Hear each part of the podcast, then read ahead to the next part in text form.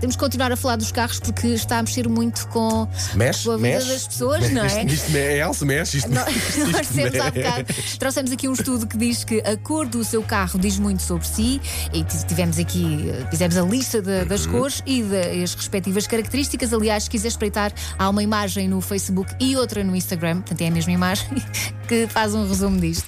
E, e os ouvintes desataram a dizer qual era a cor dos carros. Ah, nosso ouvinte Sara Castro ah, já revela aqui qual é o sonho que Grande tem. parte dos meus carros de sonho eram amarelos. E... Quando estava na faculdade, o meu carro de sonho era uma Skoda amarela. Ok, consigo. E hoje em dia, acho que se comprasse um carro, compraria um Catos daquela cor amarelo vomitado.